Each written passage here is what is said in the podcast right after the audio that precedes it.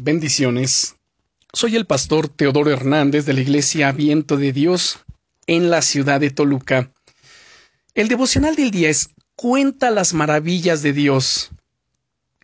Cuando recibes muy buenas noticias, ¿cuál es tu primera reacción?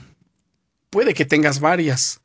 En mi caso, una de las primeras es llenarme de alegría, al, grado de casi gritar de alegría, y llamar rápidamente quizás a un ser querido, a compartir con él, con ella lo que me acaba de ocurrir. Ahora piénsalo.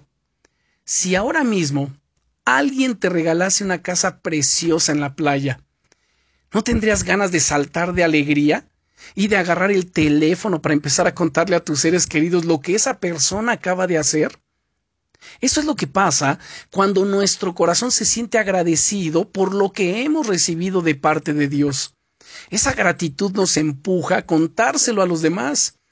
Escucha lo que decía el rey David en uno de sus salmos. En el Salmo 26 y versículo 7. Lavaré en inocencia mis manos y así andaré alrededor de tu altar, oh Señor Dios, para exclamar con voz de acción de gracias y para contar todas tus maravillas.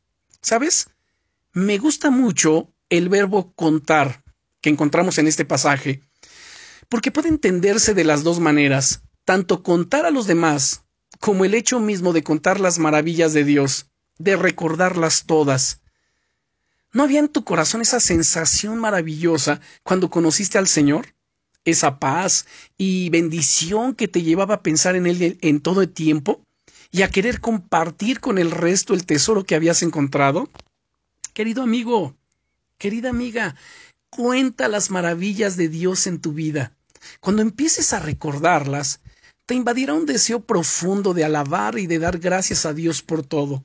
Y cuando empieces a contarlas a los demás, podrás ver cómo Dios usa tus palabras y tu testimonio para tocar y bendecir también a otras personas.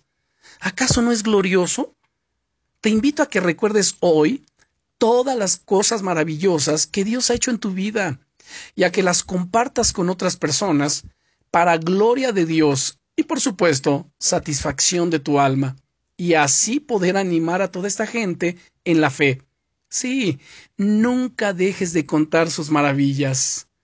Bendiciones.